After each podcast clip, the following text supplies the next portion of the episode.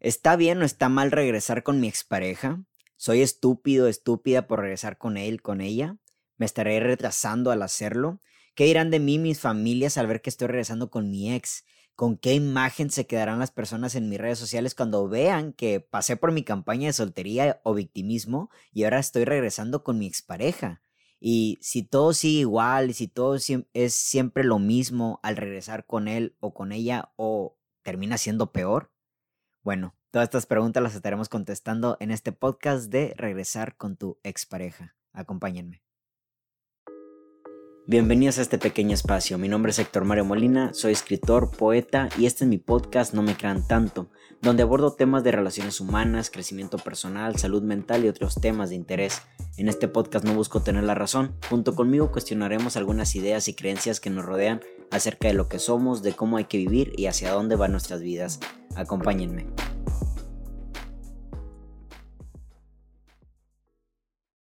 La verdad que este es un tema más recurrente de lo que creemos, ¿no? ¿Cuántas personas conocemos que cortan con su pareja y vuelven? Este, ¿cuántas personas conocemos que entran a una dinámica en ocasiones tóxicas de las cuales cortan cierta cantidad de veces cada cierto tiempo y regresan con la misma persona, ¿no?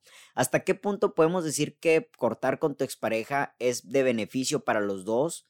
Y regresar con tu pareja es un beneficio propio o beneficio para el otro. Estamos regresando desde el te extraño y te quiero, desde la emoción o desde la razón de que hoy podemos mejorar las cosas. ¿Por qué está, está tan satanizada la idea de regresar con tu expareja? Vamos a ponernos un poquito en contexto, ¿no? Realmente, cuando una relación inicia, ¿no? Yo estoy totalmente seguro de que alguien no inicia o no debería, no deberíamos de estar predispuestos a que una relación va a terminar. Irónicamente, sí tenemos como que ya todos la idea de que nada es para siempre, ¿vale? Pero uno no entra en una relación pensando en que, bueno, yo creo que yo le doy unos dos, tres años, ¿saben? Porque justamente cuando uno inicia una, eh, un proyecto emocional al lado de otra persona, pues justamente lo mejor es disfrutar el presente y no pensar en qué va a pasar mañana, ¿no? Que inminentemente, pues dadas las estadísticas, ¿no? Pues son más las relaciones que cortan que las que duran toda la vida. De hecho, ¿cuántas personas antes de casarse, ¿no? ¿Cuántas parejas tuvieron las personas antes de casarse? Más bien, ¿vale? Con una pareja te casas, seguramente, pero tuviste también como que unos cinco, cuatro, tres parejas con las cuales realmente tuviste el intento. Pero yo hablo de parejas reales, ¿no? De intentos reales. No hablo de, de cuestiones que nada más fueron de una noche, de unas semanas. Intentos reales de relación, ¿vale? De una relación emocional. Y esos, pues la verdad es de que hay muchos. Todos hemos pasado por esa etapa de cortar la relación, pero también hemos pasado por la etapa de quizá entrar como una parte en la cual quiero entrar a una negociación, ¿sabes? En la que justamente extrañas a tu expareja. Hay que tenerlo claro. Tal parece que la idea está muy satanizada. Regresar con tu expareja, créelo que cuando te lo cuenta un amigo, te lo cuenta con una amiga, tal parece que justamente hay un juicio de tu parte y decir, sabes que la estás cagando, ¿vale? Y esto es porque justamente tenemos la idea de que terminar una relación es como una idea de fracaso. Y no hay que empezar a tomarnos esto realmente como así. ¿Y por qué nos tomamos como fracaso una, una relación que se termina? Bueno, porque justamente tampoco tenemos el valor de terminar relaciones de manera adecuada. 6, 7 de cada 10 relaciones que terminan justamente son por las razones equivocadas. Son por cuestiones de infidelidad, son por cuestiones de enojo, son por cuestiones de maltrato, son por cuestiones de falta de comunicación, son por cuestiones de la, te aplico, aplico la ley del, del, hielo, son por cuestiones en las cuales ya nadie se comunica absolutamente nada, de maltrato físico, emocional, mental y todo este tipo de cosas. La verdad es de que no, no nos atrevemos a dar el paso cuando ya no queremos estar en una relación de dar la cara, de confrontar las cosas y comunicarnos con el otro. La otra ocasión, una persona, bueno, ya tiene rato y de hecho es una pregunta que me han hecho mucho en Instagram, de que, oye, ¿cómo le hago para poder terminar mi relación sin lastimar a la otra persona? Yo creo que para empezar en este aspecto de terminar una relación, justamente pues lo hagas con las palabras que lo hagas, trata de hacerlo de manera lo mayormente ética posible. A la otra persona le puede doler, a la otra persona le va a afectar. Todas las rupturas de todo tipo afectan en nuestras relaciones humanas. Justamente, de hecho, la ruptura de nuestros padres puede ser la primera herida que muchos cargan. Al momento de ver que papá y mamá se enojaban o ya estaban separados. ¿Cuántas personas traen ese trauma? De hecho, uno cuando ve entrevistas de actores, de deportistas, hay mucha gente que menciona de que una de las etapas más difíciles que ha pasado por mi vida es la ruptura de mis padres. Una ruptura implica dolor, justamente, ¿no? Porque una unión, un vínculo se genera desde la emoción, se genera desde el sentimiento, se genera desde la empatía, desde la comprensión, pero también sobre la, sobre la familiaridad. ¿no? Te reflejas en el otro. El otro es otro yo, por así decirlo, aunque en realidad el otro es otro distinto. Pero nos conectamos desde esta familiaridad y encontramos que en el otro hay partes de nosotros las cuales no hemos descubierto si no es gracias a los ojos de los demás, gracias al amor de los demás. Así que cuando te vinculas, hay algo distinto a cualquier otro vínculo, como con tus compañeros de escuela, con tus compañeros de trabajo. Hay un vínculo distinto, desde la emoción, desde el sentimiento, de esta parte humana de empatía y apego que yo creo que es totalmente válido en todas las personas. Así que, cualquier tipo de ruptura duele. Así que desde este punto podemos partir para entender que si una ruptura duele es porque hay un fracaso, ¿sabes? Un fracaso en este caso emocional o de relación, porque según la gente las cosas no deberían de doler. Yo creo que permitirnos aceptar, convivir con el dolor, con la incertidumbre, con la incomodidad que te causa el dolor, es darnos cuenta que es una parte humana muy necesaria y que muchas de las veces va a pasar dentro de tu vida, ¿no? Ya sea con la ruptura de tus padres, la ruptura de, de una amistad, ¿no? La ruptura de, de, de, de este, tu vínculo con un trabajo, ¿no? Con un proyecto de vida. ¿Saben? De poder decirle adiós a la música, poder decirle adiós al deporte porque tu cuerpo ya no puede, por, por todo ese tipo de cosas, ¿sabes? Entonces todo vínculo al momento de romperse genera un dolor, pero ese dolor no significa fracaso. Yo creo que la gente tiene muy identificada la idea del fracaso dentro de una ruptura amorosa por el dolor, porque la gente quiere evadir el dolor. De hecho, justamente en ocasiones desde ahí entramos a la, a la adicción o desde ahí entramos a esta eh, cuestión en la cual nosotros estamos haciéndole mucho caso a nuestras emociones porque queremos evadir la realidad, ¿no? Desde hecho, desde ahí proviene también cuestiones como la infidelidad, como las mentiras, ¿vale? Para evitar el dolor que yo sentiría al terminar esta relación que claramente ya no quiero, pues mejor me voy por la tangente, agarro una cuestión de emociones y me voy con cualquier primer cosa que me mueva poquito adentro, ¿saben? Pero este todo tipo de cosas es para evitar el dolor y por una cuestión más subyacente, para poder evitar el fracaso. Entonces, desde ahí yo creo que la gente ya sataniza la idea de que volver con tu ex es malo, porque te produjo un dolor, ¿vale? De entrada, cualquier ruptura amorosa, eh, de relación humana, ¿saben? Hasta de una relación eh, humana laboral, humana deportista, duele. ¿Cuántos deportistas vemos que al momento del día de su retiro lloran? ¿Saben? Aunque no están rompiendo directamente un lazo con una persona, directamente están rompiendo con un aspecto de su vida muy interesante.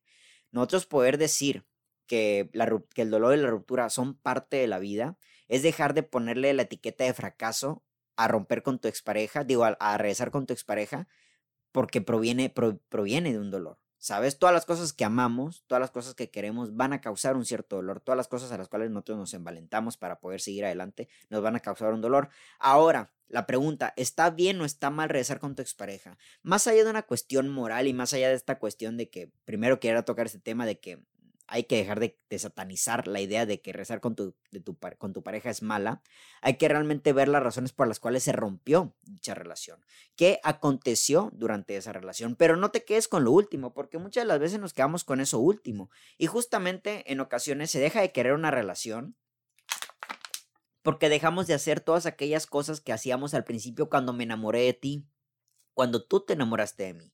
Y aunque evidentemente las personas cambiamos y justamente ahí me apego otra vez a la, a la frase principal de que no todo es para siempre, hay que tener claro que un amor, un querer, una relación amorosa, una relación de amistad también, una relación laboral, una relación de cualquier tipo, para que siga trayendo frutos, para que siga avanzando, se tiene que trabajar. Ok, perfecto, ya no vas a trabajarla con los primeros eh, cimientos que había, ¿no? Con el cariño, con el enamoramiento, con todo ese tipo de cosas, pero ya lo trabajas de otra manera, pero lo trabajas, justamente. Y desde elegir el trabajo es cuando sigues queriendo las cosas.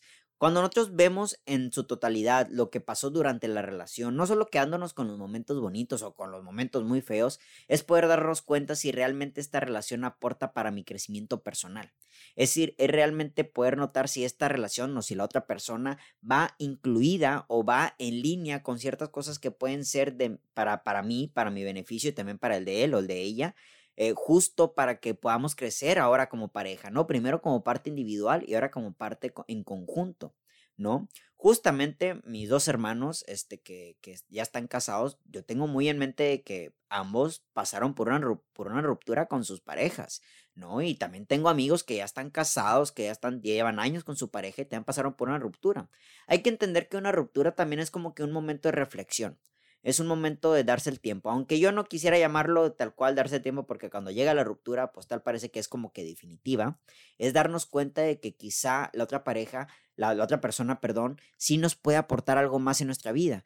Pero es errónea la idea de rezar a tu, con tu expareja cuando justamente te das cuenta que en toda la historia hubo más maltrato que nada. Es más, hubo maltrato, ni siquiera decir que hubo más o menos, hubo maltrato. ¿Sabes? Yo creo que es parte principal para demostrar que alguien no te quiere o alguien no te ama.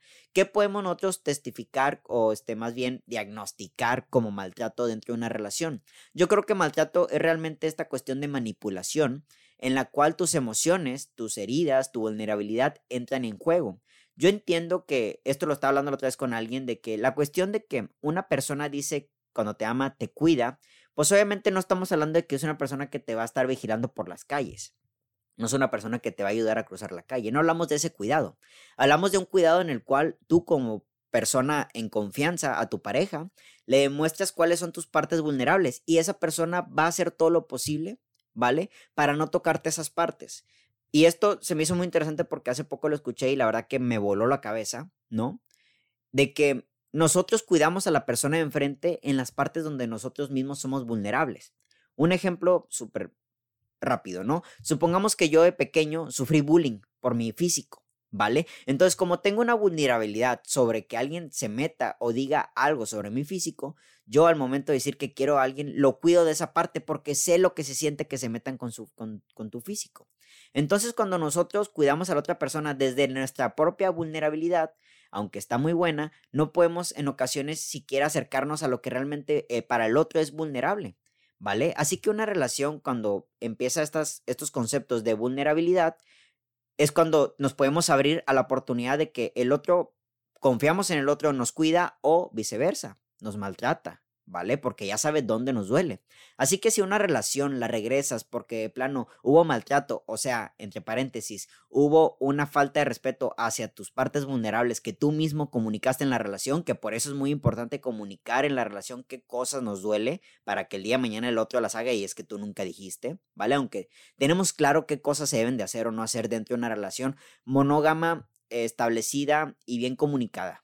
¿Vale? Hay cuestiones que no se comunican, que deberían de comunicarse, pero como que ya están muy atentos. Y hay otras cosas muy ex in extremis que, plano, pues, güey, o sea, está claro como los golpes, como el, el, maltrato físico, el maltrato verbal, que de plano no deberían de existir.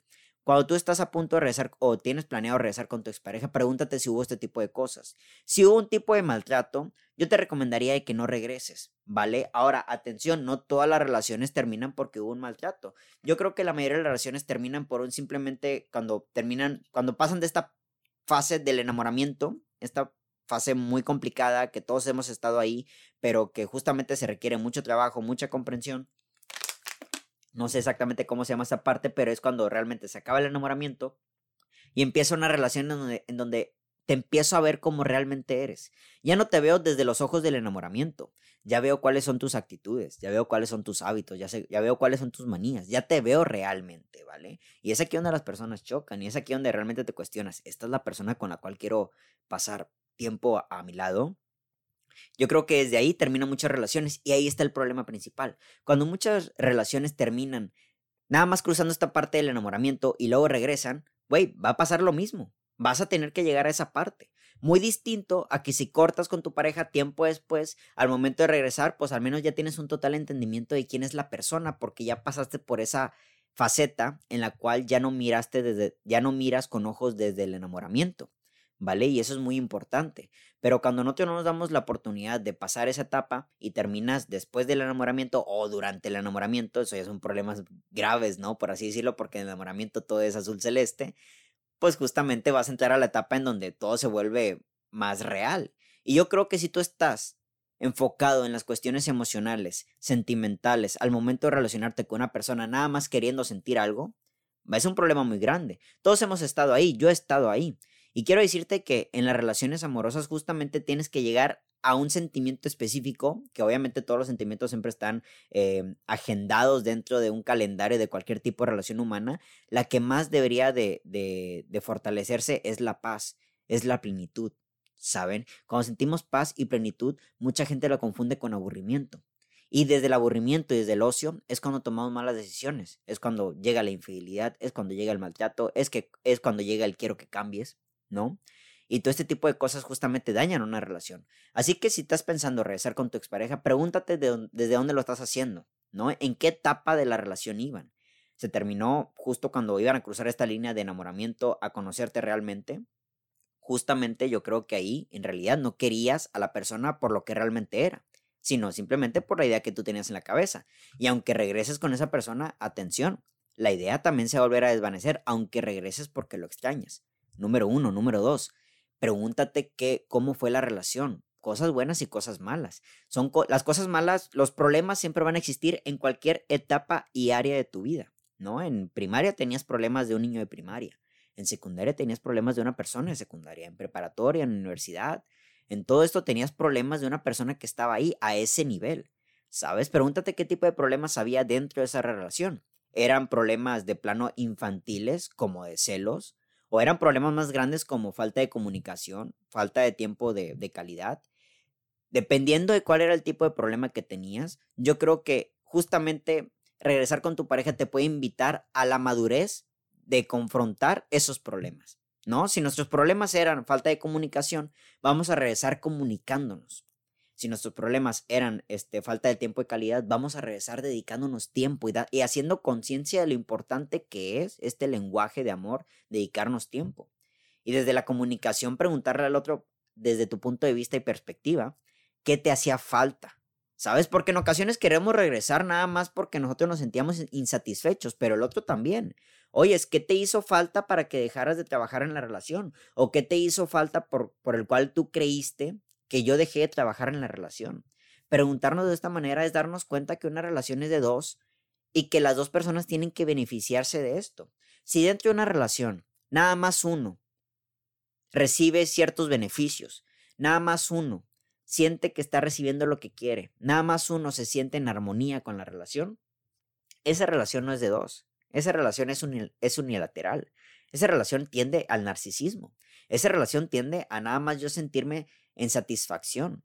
Y esto no puede ser así, hablando propiamente de una relación monógama, ¿no? De hecho, si hablamos de relaciones polígamas, pues obviamente es más grande el, la repartición, pero bueno, el, el amor no es algo que se desgasta, el amor es algo que multiplica, independientemente de la cantidad de personas involucradas dentro de la relación, ¿vale? Entonces, la comunicación, bueno, primero la, la meditación sobre lo que ocurrió en la relación, sobre todo el proceso, darnos cuenta por qué rompimos, ¿vale? Y cómo podemos acercarnos ante ese problema. Yo creo que es lo que nos va a llevar a realmente poder decir que, que ahora sí regresar a una relación es una muy buena idea, ¿sabes? Yo recuerdo hace mucho tiempo que regresé a una relación y había un problema muy, eh, vale, ahorita ya lo veo y digo, bueno, no era tan grave, pero en su momento, al nivel que yo estaba, pues era muy grande como tal, ¿no? Una cuestión de, de, de, de infidelidad, tal cual. Entonces yo me acuerdo que cuando recé con la relación se habló de todo menos del problema que nos separó. A la postre eso llevó a, la relación de manera más catastrófica que al principio, ¿no? Terminamos peor de lo que habíamos terminado la primera vez. Y yo creo que esto es muy interesante porque cuando regresamos con nuestra, nuestra, expare, nuestra expareja, ahora nueva pareja, ¿vale? No, no, no regresamos tocando esos temas que nos hizo que nos separáramos, ¿vale? Y hay que confrontarlo. Y yo creo que la gente no lo confronta porque tiene miedo número uno, es impulsiva y tiene miedo de que dentro de la conversación otra vez existan esos gritos, esas faltas de, de, escucha, esos, em, esos maltratos que obviamente hubo cuando se expuso el problema por primera vez, ¿vale? Si tú no tienes control sobre tus emociones, ¿vale? Y sobre tus reacciones ante un problema, pues es evidente que va a haber gritos de nuevamente, ya sea del uno, del otro o en el peor de los asuntos de los dos. Entonces es un tema realmente muy, muy delicado. Si nosotros estamos regresando con nuestra expareja y no estamos tocando los temas que nos, que nos, que nos rompieron porque justamente creemos que al tocarlos nos vamos a sentir peor, yo creo que es un indicio de que la relación tarde que temprano va a volver a romperse, o en el peor de los asuntos no se va a romper, pero va a cargar el problema una y otra vez, y luego ahí estás un año, dos años después, sacándole los trapitos otra vez a la pareja. Ah, pero te acuerdas aquella vez, y de eso no se trata. ¿Vale? Si tú no perdonas las cuestiones por las cuales quizás tu pareja falló o no pides perdón por las cuestiones en las cuales tú fallaste al momento de que se rompió una relación, no regreses a esa relación. Hay que entender que el perdón es parte fundamental de una relación amorosa. Tú sabes hasta qué punto tienes la capacidad de perdonar. Yo creo que todo en la vida es perdonable. Todo, absolutamente todo, dependiendo del nivel emocional en el cual, espiritual, por así decirlo, en el que estás. ¿Ok? Pero eso no, significa que puedas aceptar de nuevo un tipo de, acto, ¿no? O sea, te perdono como ser humano, pero no significa que vamos a volver. Y yo creo que esto es una parte muy interesante, porque cuando termina una relación y alguien le pregunta a la persona afectada, por así decirlo, oye, ya lo perdonaste, creemos que al momento de que ya lo perdonaste va implícita la pregunta de ya regresaron. Perdonar y regresar son dos cosas muy distintas. Para regresar, evidentemente hay que perdonar y hay que pedir perdón, ¿vale? Ambas cosas. Perdonar porque si hubo un problema te habrá sentido afectado y porque te habrá dolido, ¿no? según tú, a tu perspectiva, el otro hizo algo que te afectó. Y pedir perdón porque yo creo que si tienes eh, una introspección respecto a lo que fuiste tú durante la relación, seguramente tampoco fuiste la novia o el novio perfecto, ¿vale? Pero no se puede regresar a una relación sin el perdón, ¿ok? Y eso hay que tenerlo muy en claro, porque justamente en ocasiones pasa que las relaciones regresan y nunca se vuelve a tocar el tema por el cual los separo. ¿ok? Ahora, soy estúpido, estúpida por rezar con mi expareja, eso es una parte del ego, ¿vale? Y yo creo que esto tiene mucho que ver porque justamente, reitero, está muy satanizada la idea de rezar con tu expareja, que cuando lo haces, haces que la gente cree que, que, estás haciendo un paso, estás retrocediendo dentro de tu vida. Y esto es una cuestión de ego por la opinión de los demás. Hay que recordar que una relación amorosa es de dos. Tú estás con esa persona porque tú sabes lo bien que te hace. Tú estás con esa persona porque tú sabes los beneficios que trae su compañía y tú sabes, y tú estás, tú, estás con esa persona porque tú sabes también lo que tienes para aportarle a esa persona. Pero no estás en una relación por complacer a los demás. Yo recuerdo en la universidad una compañera tenía un novio porque pues le caía súper bien a su mamá, pero ella yo recuerdo que me decía de que es que yo a mí no me agrada. Mi mamá lo consiente, mi mamá lo quiere, pero a mí no me agrada mucho. Oye, pues termina, la relación es contigo. La relación de este tipo es contigo, no es con tu madre. ¿Vale? Yo creo que a veces aquí es cuando intervienen los comentarios de terceros y por eso creemos que somos estúpidas o estúpidos, porque también tenemos en, memoria, también tenemos conocimiento de ciertas personas que regresaron con su expareja y la pasaron pero peor. Y ahora sí, no, fui estúpido, fui estúpida a regresar con él o con ella. Eso pasa también porque en ocasiones no nos damos la oportunidad, como lo dije al principio, de poder meditar, reflexionar sobre lo que era aquella persona en la relación, lo que yo era en la relación y lo que era la relación en sí, ¿no? Ahora, pues, ¿qué van a decir los demás ante todo esto? Lo que digan los demás importa poco. Yo creo que a la gente, yo creo que cuando te rodeas de amigos que no te enjuician porque tú tomas una decisión, yo creo que son amistades muy valiosas. Yo cuando hablo con mis amistades, ¿vale? Yo les digo, amigo, amiga, tú haz lo que tú quieras. De mi parte no va a haber un juicio. ¿Vale? De mi parte no haber un juicio. Así, si, si tú me quieres hablar mil veces de tu expareja y al, a los cinco meses rezas con él, con ella, yo no te voy a, yo no voy a ser el primero que te va a dedicar un juicio, ¿vale? No quiero dedicarme a eso. Son tus decisiones y yo te amo, ¿vale? Ojalá y aprendas para que las decisiones sean cada vez mejor. Yo creo que a las personas que realmente le importan tu vida, no juzgan tus decisiones. Ahora, si tú de plano estás atenido a las opiniones de otras personas que no importan mucho en tu vida, pero pues es que rezar con tu ex es muy malo, pues la verdad es de que tu vida va a estar siempre dirigida a opiniones que no importan de gente que no importa, ¿vale? Y a lo mejor rezar con tu ex es una muy buena oportunidad porque los dos han crecido, porque los dos ahora se entienden, porque los dos se comunican, pero pues hay que tener claro de que esta idea, esta opinión de que rezar con tu ex es malo, sigue rondando por tu cabeza y por eso crees que eres estúpido o es estúpida. Ahora, ¿con qué imagen se quedarán las personas en mis redes sociales cuando vean que pues recé con mi pareja después de que entré a una campaña de victimismo o, o, de soltería? Y yo creo que todos tenemos referencia de esto, ¿no? O sea, ¿cuántas personas realmente nos damos cuenta? Digo, yo no estoy muy metido en Facebook, por ejemplo, pero cuando estaba muy metido, pues te das cuenta cuando alguien rompía con su expareja, porque entraba como en una campaña de victimismo, de soltería, y decías, como que este o esta ya no anda con aquel o con aquella, ¿sabes? Y esto tiene mucho que ver porque eh, queremos decirle al mundo de que, de que nos hicieron daño o de que ya estamos solteros, ¿no? Porque la soltería, que es, aunque es una parte muy hermosa de la vida humana y que debe tratarse con mucho respeto y con y una cuestión muy saludable, yo creo que tal parece que hoy en día por varias eh, malas ideas que tenemos propuestas de la monogamia, de, de, del conjunto de la relación, nos hace creer que la soltería es el mayor premio de la vida. Hay mucha gente soltera, honestamente, súper perdida, que de hecho sigue soltera porque nunca ha sabido poder arreglar problemas internos que tienen que ver con, al momento, perdón, que tiene que ver con esta estas actitudes que tienen al momento de relacionarse amorosamente o emocionalmente con otra persona. ¿Saben?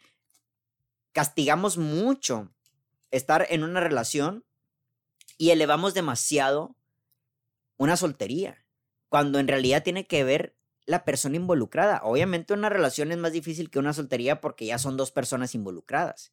Y ya si llega a haber un tercero, ahí es cuando empiezan los problemas. Y en la soltería, pues nada más eres tú el que te afectas. Por así decirlo, nada más tú eres tú el que se beneficia. Yo entiendo totalmente que hay mucha gente soltera que la pasa súper con madre y hay mucha gente en, en relaciones amorosas que la pasa pero horrible. Pero, pues también hay de los otros bandos. Al final del día no tiene nada que ver con estadística, al final del día tiene que ver con la calidad. Y cuando nosotros, cuando las personas, perdón, terminan en una relación y empiezan con su campaña de soltería o con su campaña de victimismo, al momento de que se les pasa toda esa emoción, al momento de que se les pasa todo esto, al momento de que las cosas se enfrían, se dan cuenta de que, híjole, es que sí quiero la otra persona. Es que, híjole, sí la extraño, sí lo extraño, ¿no? Pero ya está tan avanzada mi campaña de soltería, de victimismo. Ya le dije a todos que, er, que aquel o aquella era un estúpido, una estúpida. Y ahora, ¿cómo doy cara? ¿No? Obviamente si rezo con mi ex voy a quedar peor. Y yo creo que ese tipo de cosas hay que hacerlas más consciente. Al momento de que tú terminas una relación amorosa, hay que tener mucha conciencia porque justamente las emociones están pero a flor de piel. ¿Vale? Tanto la ira como el odio, como el rencor, como eh, la tristeza. Y estas cosas, si dominan tu vida, van a hacerte caer en una otra parte. Van a hacerte caer en esta parte realmente, bueno, pues yo estoy sola, ya estoy solo y, y yo puedo y no te necesito y, y todo este pedo, la verdad que al final del día también termina en muy malas decisiones, ¿no? Que al final del día sí puedes solo, sí puedes sola, pero pues tranquila, ¿vale? También hay que darle oportunidad a la tristeza. Y ahí está el otro extremo, ¿no? Cuando le das tanto paso a la tristeza, llega la parte del victimismo, ¿no? Donde entras en una campaña donde justamente al otro lo quieres dejar como el malo, como la mala. Porque ya lo dije yo en un podcast, acostúmbrate que siempre vas a ser el malo la mala en la historia de alguien más. Acostúmbrate, cabrón. Desde todas las perspectivas el otro lo está cagando, ¿vale? Eso te lo aseguro. Hay que tener mucha conciencia para, para poder tener esta, esta integridad de saber en qué estoy fallando yo, ¿vale? Yo tampoco he sido un buen novio, yo tampoco he sido una muy buena novia. ¿Qué hago al respecto? ¿Saben? Pero cuando entramos en estas campañas justamente nada más buscamos atención, ¿vale? Buscamos que el otro se sienta herido, buscamos dañar a la otra persona, tener cierto control, aunque ya no es nuestra pareja, ¿vale? Aunque de hecho en las relaciones no debería existir el control como tal. Están los acuerdos, están los límites, eso es sumamente sano, pero no un control como tal. Al final de cuentas, yo no puedo este, enfocar mi energía en lo que tú haces o no haces, ¿vale? Confiar en tu pareja es la base fundamental de la relación. Ya tu pareja tendrá el suficiente trabajo de sus emociones para no poder hacer cosas que ahora sí, como le dije al principio también, toquen tus partes vulnerables, ¿no? Por así decirlo. Pero ahora, bueno, ¿qué hago con todo esto si yo ya dije que este güey, esta morra es una hija de su chingada madre, no vale la pena, y ahora ya mi mente me está queriendo poner en tela la, idea de regresar, ¿vale? Primero que nada hay que entender que las redes sociales no deberían de definir nuestra vida. Y tal parece que hay mucha gente que sí busca que las redes sociales definan su vida, ¿no? Y esto pasa cuando ponemos nuestras mejores fotos, nuestros nuestras, este, eh, mejores momentos. Y atención, hasta yo lo hago. La verdad, no es algo de lo que me excluyo. Pero yo creo que en ocasiones definimos tanto nuestra vida lo que los demás ven en las redes sociales, que cuando justamente termina una relación, ¿vale? Pues ahora, ¿quién soy yo sin, sin estar en las fotos con él o con ella? ¿Quién soy? No soy nadie y justamente creas dependencia y creas tu imagen y creas tu identidad a base del otro. Y como el otro se fue porque quiso, porque tuvo un error o porque de plano tú tuviste el error y ya, ya la otra persona cruzó los límites, ¿no? Pues tengo estas dos partes. o me, me entro en una campaña de superamor propio, de empoderamiento, y me pierdo en todo esto, o entro al victimismo.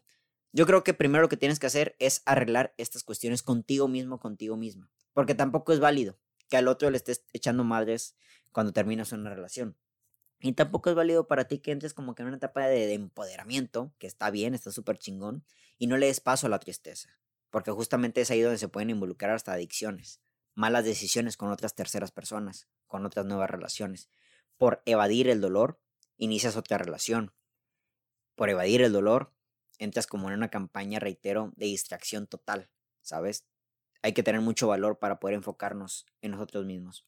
Rezar con tu expareja, yo creo que puede ser o una gran oportunidad de crecimiento dentro de una relación, reitero, yo conozco muchas relaciones que terminaron, regresaron y regresaron desde un mejor punto pero para ello hay que saber por qué se terminó y tener que platicarlo. Si vas a rezar con tu expareja, platica el tema, pero platícalo a profundidad desde tu punto de vista y atrévete a escuchar. Porque muchas las veces nada más es nuestra perspectiva la que vale y güey, no, eso es narcisismo. Al otro también le dañó, al otro también le afectó, ¿sabes? Ahora, si realmente tiene que ver con que el otro hizo o dejó de hacer algo dentro de la relación, pregúntale, ¿qué lo llevó a eso? ¿sabes? Para tú entenderlo mejor, para comprenderlo mejor, porque a lo mejor hubo algo en, en ti que no lo ves, porque no estás en sus ojos, que hizo que la llevó, sin justificarlo, sin justificarla, a ese tipo de decisiones, ¿vale? Y hay que dejar de satanizar estas cuestiones, porque justamente el corazón es frágil y justamente hay relaciones que terminan y no debieron de haber terminado, aunque tenemos el poder de el poder de poder, valga la redundancia, redefinir el por qué regresamos con una, pareja o por qué fue una ruptura.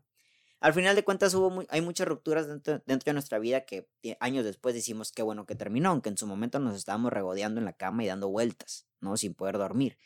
Pero tenemos esa capacidad de redefinir. Bueno, no podemos tener la capacidad de redefinir nuevamente el por qué regresamos con, nuestra, con nuestra pareja, con quien fue nuestra pareja en un momento.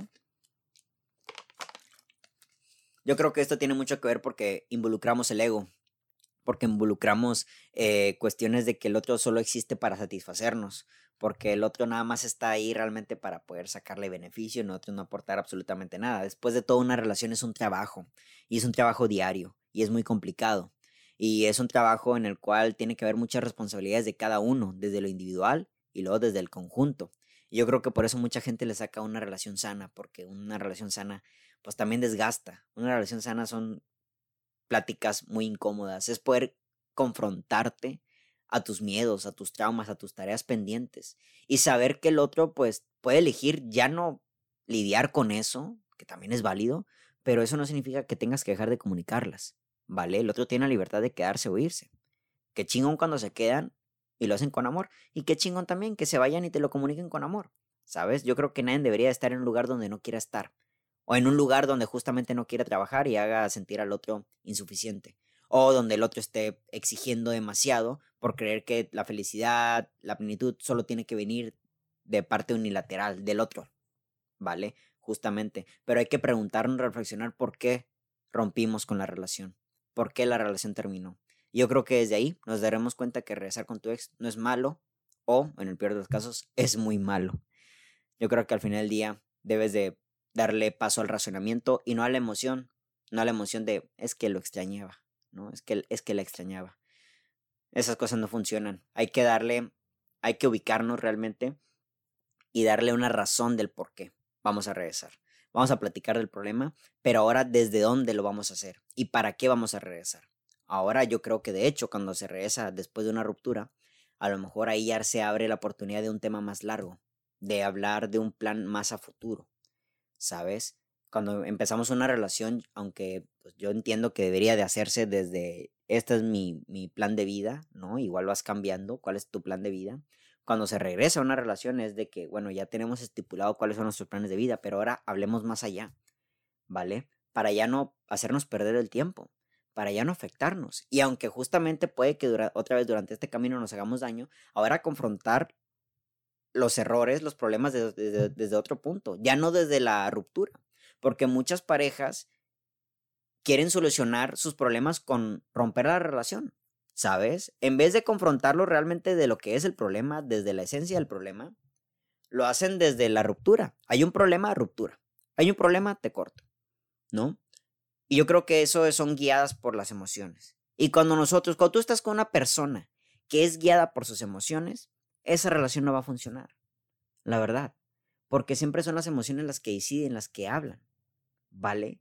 O a veces son decisiones que fomentan o afectan la relación. O son decisiones que te hacen alejar o estar con otras personas. ¿Sabes? Es que otra persona me gustó. Es que otra persona me llamó la atención. Güey, deja que se enfríe todo y a ver si sigue estando todo igual. Es que en ese momento estaba muy enojado y le grité. Güey, deja que se enfríe y pregúntate si a lo mejor el problema era tan fuerte como para gritarle, que atención, no justifico ningún tipo de, de agresividad. Pero yo creo que cuando dejamos que las emociones nos dirijan en nuestras relaciones, siempre vamos a pasar a lo mismo. Ruptura, ruptura, ruptura, ruptura. Por eso hay que hablar con nosotros mismos durante el proceso. Hay que dejar hacernos sentir nuestra parte dañada dentro de la ruptura, porque reitero, en cualquier tipo de ruptura hay un daño que se, que se genera hay que darnos la oportunidad de sentir esta emoción y también de sentir cierta individualidad al momento de que rompamos, sin llegar a los extremos de ahora empiezo con mi campaña de amor propio y el otro nunca importó nada y me vale verga, ¿no? Tampoco es la de ahí. Y luego reflexionar lo que pasó en la relación y por qué cortamos. ¿Realmente esta relación me estaba afectando mucho? ¿O realmente era yo el problema? ¿No? Y ya regresando, pues hablemos, hablemos sobre lo que nos separó, desde mi punto de vista y escuchando el tuyo, pero no como un debate no al momento de que el otro hable de repente y decir, no, no, no, espérate, cállate los hocico, yo creo que estás mal. Güey, no, son puntos de, vista, de vista distintos. Yo creo que es válido como lo ve el otro. Yo creo que esta es la parte más complicada dentro de las relaciones, poder ver con los ojos del otro. Es algo que yo he trabajado mucho en mi relación y wow, la verdad, o sea, es un, es un mundo totalmente distinto. Darte cuenta que el otro no es, no es otro tú, es la tarea más complicada. Porque como tú ves unas cosas, el otro las ve distinta. Para lo que, ti, para lo que, para lo que a ti es muy importante, a lo mejor para el otro no es. Pero habrá cosas para él o para ella que sean muy importantes y a lo mejor tú dices, eh, no tanto, porque es otra cabeza, es otro mundo la otra persona. Y cuando se va a regresar, hay que hablar desde, desde los mundos distintos y luego ya poder crear un mundo igual. Digo, un mundo mejor entre los dos. Pero desde, desde una madurez, ¿vale? Y hacerlo desde la plática hacerlo desde la comunicación. Porque pues tampoco tiene mucho que ver que realmente se vean, regresen, se besen, tengan relaciones y esa emoción esté tan, cargada que bueno, pues ya regresamos, güey, no puede ser así siempre. Yo creo que el, el racionamiento tiene que ser la parte fundamental de una relación que va a regresar o no va a regresar también, porque del racionamiento deberíamos decir esta persona no es, no es para mí, ¿vale? No es lo que yo busco y también es válido, aunque tampoco busques personas perfectas, porque ahí sí te vas a quedar solo y sola toda la vida, ¿vale? Aprende a aceptar tus errores y de mí te acuerdas que vas a aprender a aceptar los errores de los demás. Espero haber respondido sus preguntas con respecto a lo que si es bueno, es malo, está bien está mal, para mí, para él o para ella, para nosotros. Regresar con tu expareja, pero bueno, al final del día, no me crean tanto. Mi nombre es Héctor Mario y que tengan todos muy bonita tarde. Hasta la próxima.